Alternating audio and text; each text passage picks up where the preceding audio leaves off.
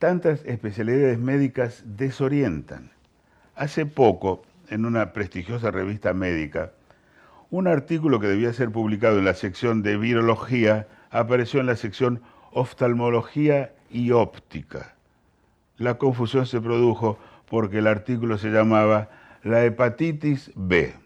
Cada vez los médicos se especializan más. Por citar un ejemplo, hay médicos que solo atienden actrices de cine. Son los cinecólogos es la voz de Marcos Munstock, integrante del grupo Lelutiers, en un mensaje con motivo del Congreso de la Lengua Española realizado en la provincia de Córdoba. Bienvenidas, bienvenidos una vez más a Tu Salud aquí en Radio Nacional. Soy Diana Costanzo y las y los invito a compartir este espacio dedicado a conocer más sobre prevención, tratamiento, recomendaciones de profesionales para lograr una mejor calidad de vida. Estas son las voces que nos acompañarán. El trastorno bipolar es una condición que afecta en forma muy profunda la posibilidad de las personas de realizarse como seres humanos si no es eh, identificado y tratado como cualquier enfermedad médica. Las personas con trastorno bipolar pueden lograr una buena calidad de vida con diagnóstico y tratamiento. Hablamos con el médico Marcelo Setkovich, jefe de psiquiatría de INECO. Bueno, la actividad física es importante en general, no solo para la salud respiratoria, sino para la salud en general. Actividad física, vacunación y cese del tabaquismo son fundamentales para cuidar la salud respiratoria. Conversamos con el médico neumonólogo Carlos Luna. El anteojo no cura y gran parte del diagnóstico que uno hace en el consultorio precisamente eh, no es llegar al anteojo. El Consejo Argentino de Oftalmología advirtió sobre supuestas campañas gratuitas que pueden poner en riesgo la salud visual. Entrevistamos al vicepresidente de la institución, Fernando Suárez. En la radio de todos. A tu salud. Según estimaciones de la Organización Mundial de la Salud, unos 60 millones de personas en el mundo viven con trastorno bipolar. Y sobre este tema invitamos a conversar aquí a Tu Salud por Radio Nacional al doctor Marcelo Setkovich. Él es médico psiquiatra, director médico de INECO y también dirige el departamento de psiquiatría de esta institución. Ya lo estamos saludando. Hola Marcelo, muchísimas gracias por atendernos aquí, Diana Costanzo. ¿Cómo está usted? Hola Diana, a ustedes muchas gracias por llamar para hablar de estos temas muy importantes para la salud pública. Es muy bueno, Marcelo, esto de poder eh, difundir y concientizar y hacer conocer de qué se habla cuando hablamos del trastorno bipolar, porque muchas veces eh, se relativiza este concepto, esta definición. ¿Ustedes lo perciben así como profesionales? Sí, hay un uso eh, normalizado del término bipolar, como si fueran personas que simplemente tienen un humor cambiante y es necesario comprender que el trastorno bipolar es una condición que afecta en forma muy profunda la posibilidad de las personas de realizarse como seres humanos si no es eh, identificado y tratado como cualquier enfermedad médica. Claro. ¿Cuáles son las características de este trastorno? Las características, como su nombre lo indica, el trastorno bipolar se presenta como las oscilaciones del estado de ánimo, que se, como nosotros regulamos nuestro nivel de energía a lo largo del tiempo, entre dos polos. Es un polo es la depresión, caracterizada por el desgano, la apatía, la bulia, la dificultad para pensar, concentrarse y resolver los problemas, la tristeza, la angustia, son todos síntomas de la depresión que por supuesto van mucho más allá de sentirse triste o preocupado por una, alguna situación puntual. La, depresión del trastorno bipolar no puede, si bien puede ser eh, disparada por eventos vitales estresantes ambientales, no puede ser explicada por los mismos. Siempre el monto, la intensidad excede estos eh, disparadores externos. Y este estado puede ser persistente, puede durar varias semanas. ¿sí?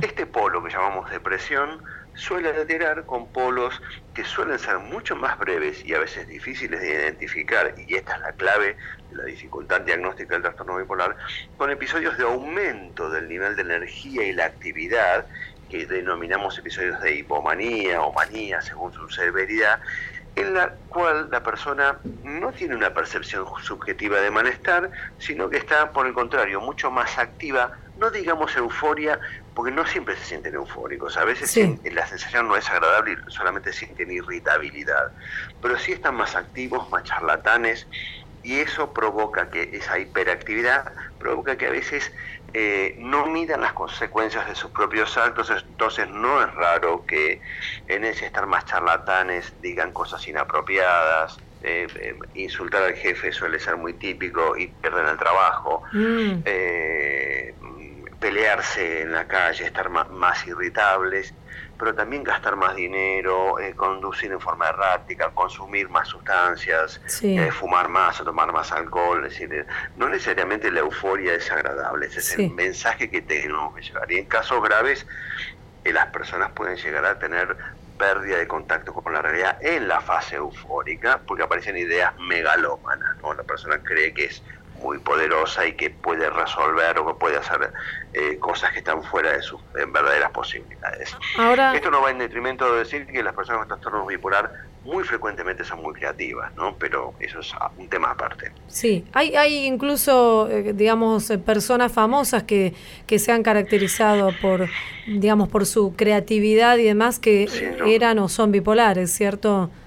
Exactamente, por mm. ejemplo, bueno, celebramos el, Día del International Bipolar Day por el, en el cumpleaños de Vincent Van Gogh, que suponemos que tenía un trastorno bipolar, pero sabemos que Schumann posiblemente tenía un trastorno bipolar, que Virginia Woolf posiblemente tenía un trastorno bipolar, que Kurt Cobain posiblemente tenía un trastorno bipolar. Hay muchas personas, el mismo Churchill muy probablemente tenía un trastorno bipolar. Mm. Gente muy talentosa que sufría esta enfermedad. Y que, a ver, no es que la enfermedad les permitía el talento, pero hay una cierta relación entre la forma de procesar la información que, que, permite la mayor creatividad, pero no quiere decir que en este sentido todas las personas con, con trastornos bipolares son más creativas y mm, talentosas. Lamentablemente no es siempre así. Ahora, usted decía recién, Marcelo, que, bueno, obviamente estos eh, diagnósticos tal vez no se realizaron en, en el momento de, en vida de, de, las personas, pero hablando de esto, ¿no? De cómo llegar al diagnóstico de estas personas que viven con el trastorno bipolar, ¿se les dificulta a ustedes como profesionales o digamos que ya está establecido, están establecidas pautas generales como para realizar un diagnóstico certero? Hay pautas generales que deben ser observadas y en realidad cuando una persona consulta se sigue todo un, debe seguirse todo un protocolo de diagnóstico porque cuál es el problema el, principal diagnóstico diferencial del trastorno bipolar es la depresión aunque parezca raro porque porque la depresión es solamente un aspecto del trastorno bipolar.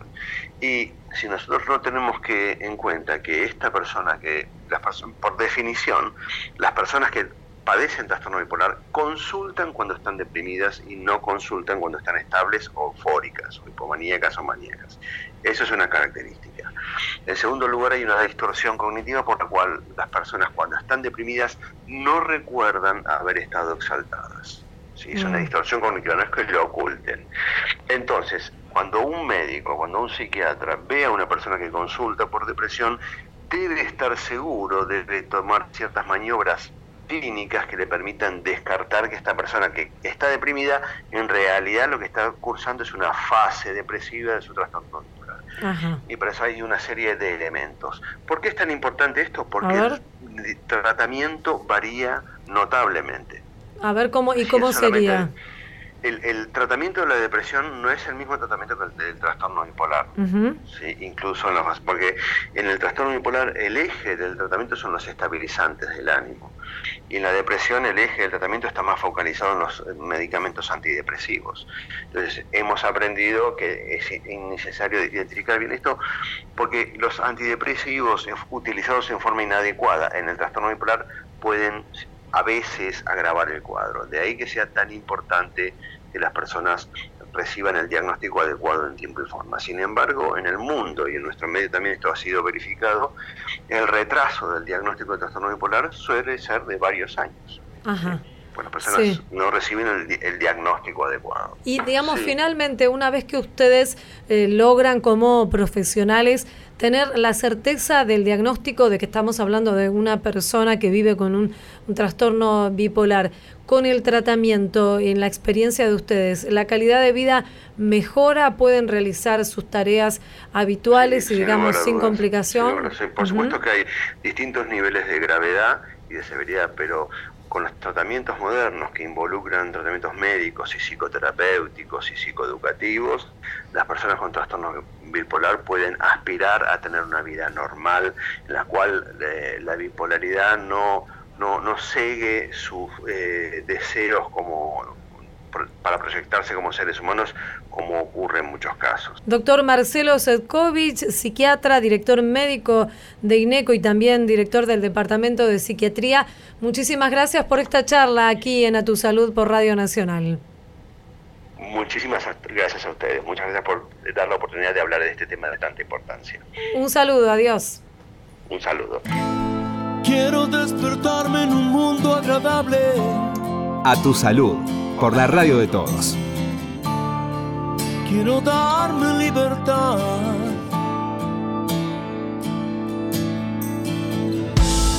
Ya no quiero dar lo que no tiene sentido.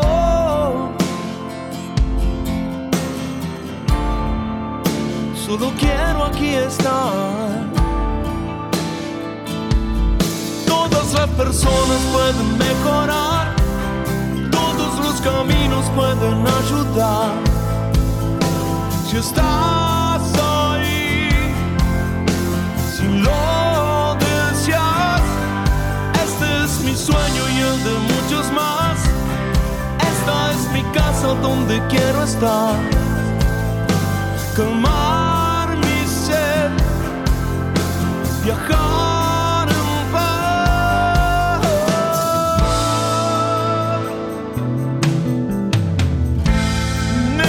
Darme un espacio en el tiempo. Ser muy claro al hablar. Sin informaciones que castiguen mi centro. Solo quiero alcanzar pueden mejorar, todos los proyectos pueden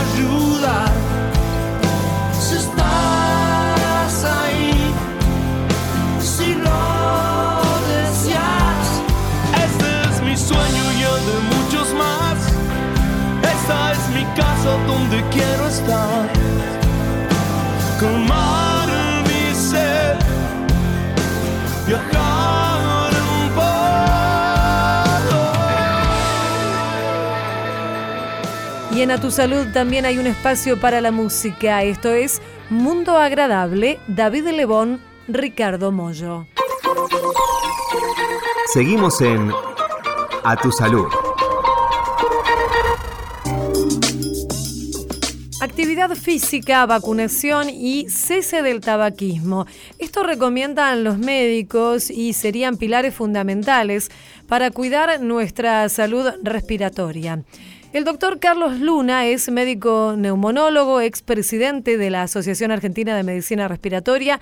También es profesor de neumonología, profesor titular en la Universidad de Buenos Aires y es nuestro invitado aquí en A Tu Salud por Radio Nacional para conversar, para charlar un rato sobre este tema.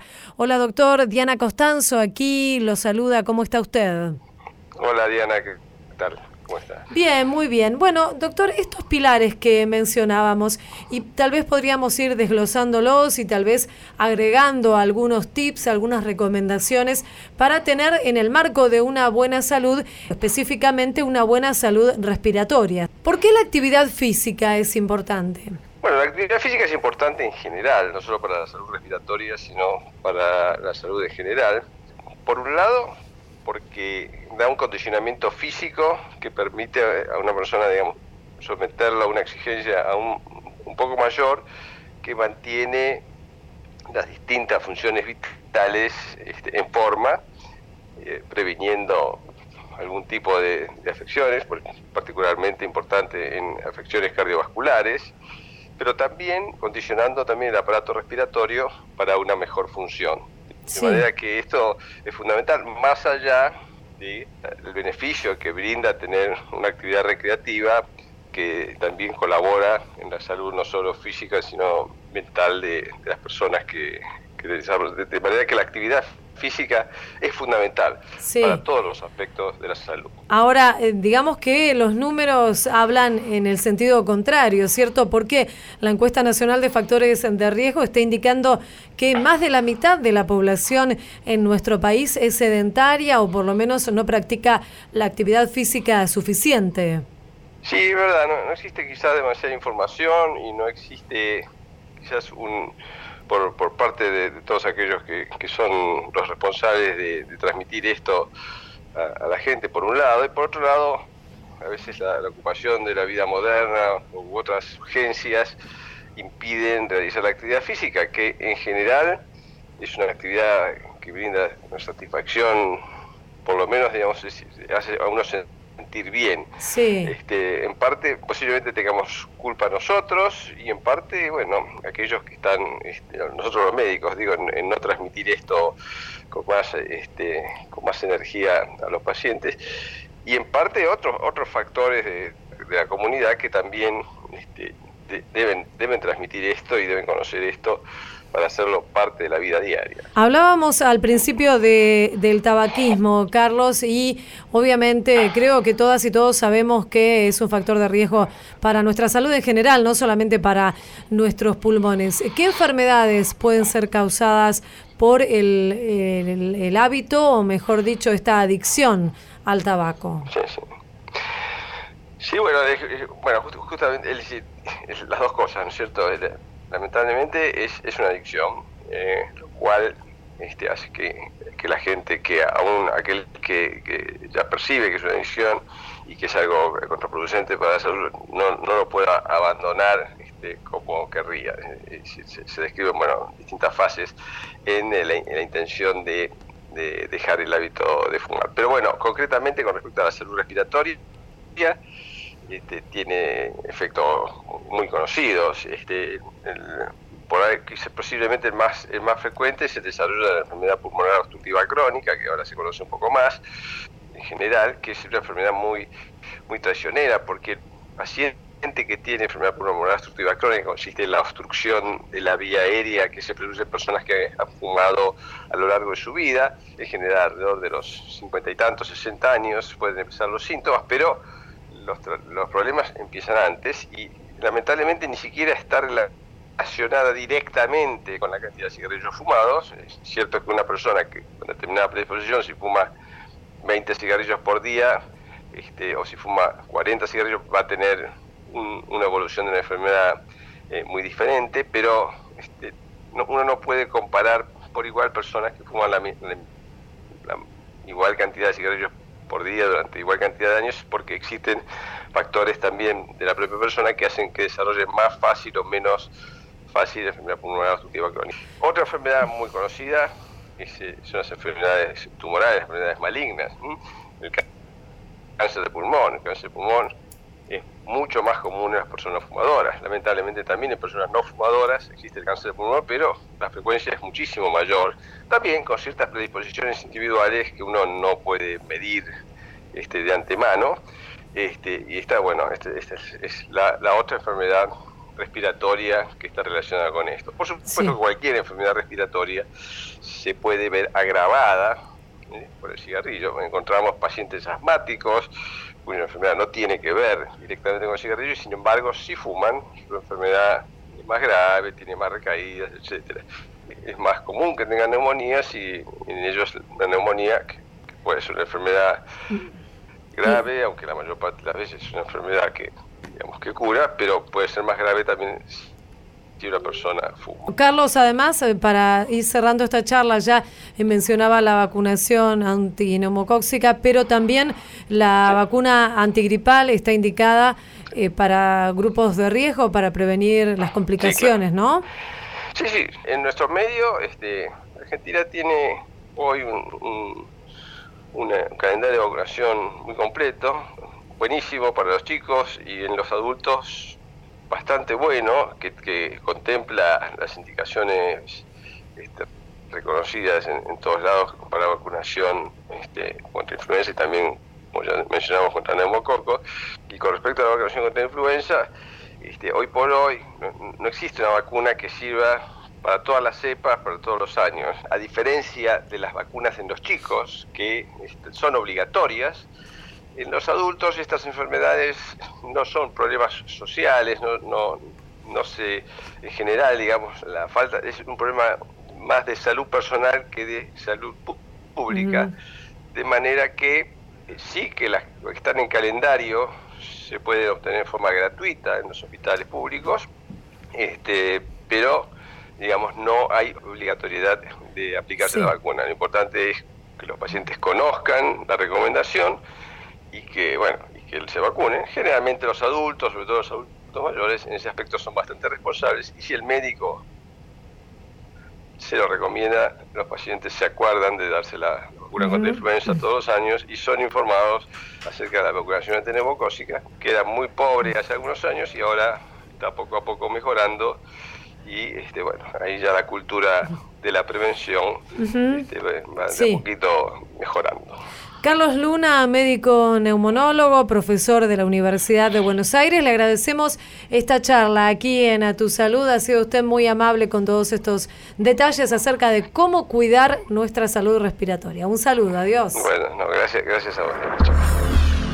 En la radio de todos. A Tu Salud.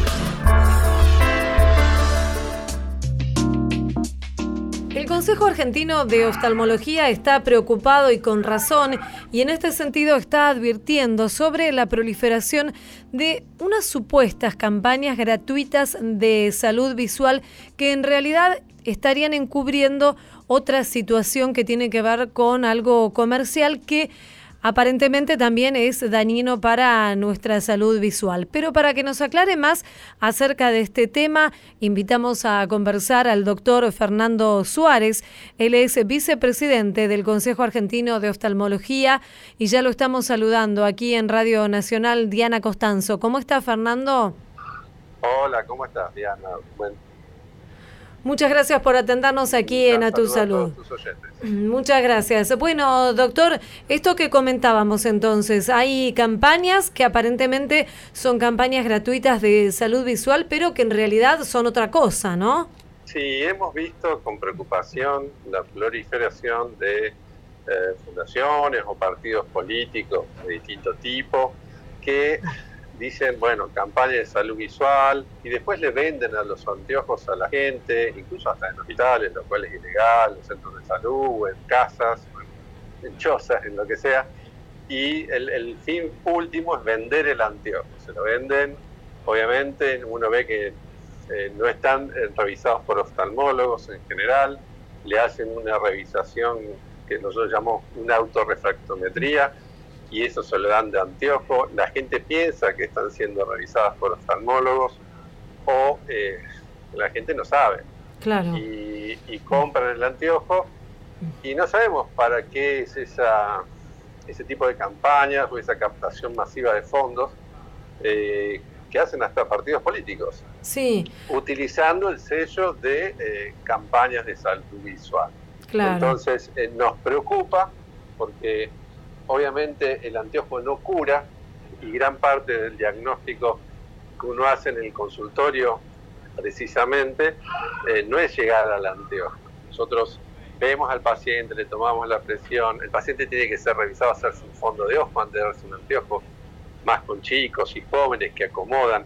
Nosotros sabemos que si a un paciente no se lo revisa, no se lo dilata la pupila, está mal dado el anteojo.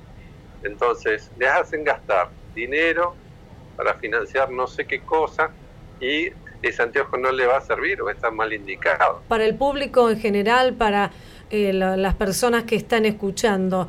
¿Cuáles son los signos de alarma, digamos? ¿Qué es lo que nos puede llamar la atención de lo que nos están ofreciendo para no caer en la trampa, no? Excelente pregunta. Eh, los signos de alarma dicen campaña de salud visual. Usted, si no ve que está asociado al Consejo Argentino de Oftalmología o las entidades, a las sociedades provinciales que incluyen al Consejo de Oftalmología, sin duda esa campaña no está avalada por ningún oftalmólogo.